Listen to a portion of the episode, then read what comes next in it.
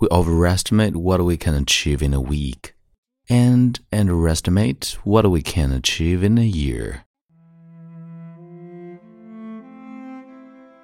嗨，亲爱的朋友，你好，欢迎收听英语美文朗读，我是你的朋友孟非 Phoenix。今天与你分享的文章叫做《抓紧溜走的时间》。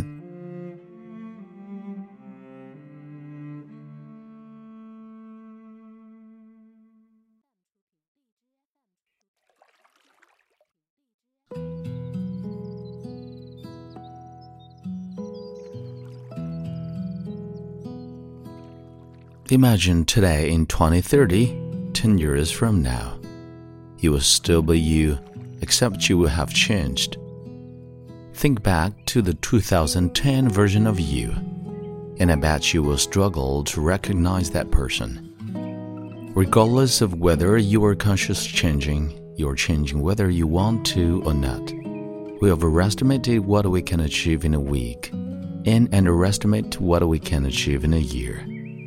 Habits are easy to stick to while we're in honeymoon week, but the real change occurs when you try to stick to them for a year.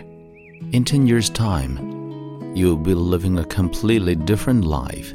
You may start a family or be on a new career path, and you may even be the boss of your own company. Don't get stuck in the trap of sorting things out later or thinking that you have tons of time.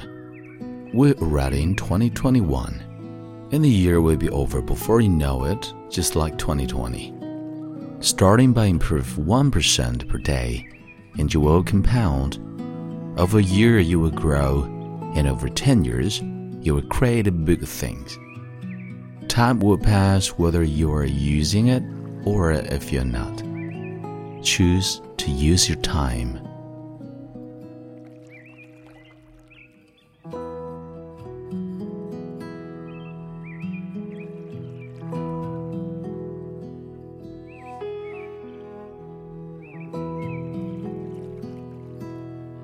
你现在收听的是英语美文朗读。如果节目带给了你片刻宁静与温暖，欢迎你分享给更多的朋友，让我们一起发现英语的别样魅力。同时，也欢迎你在微信订阅号搜索“英语美文朗读”，来收听更多暖声英语节目。我是你的朋友孟非 Phoenix，and see you next time。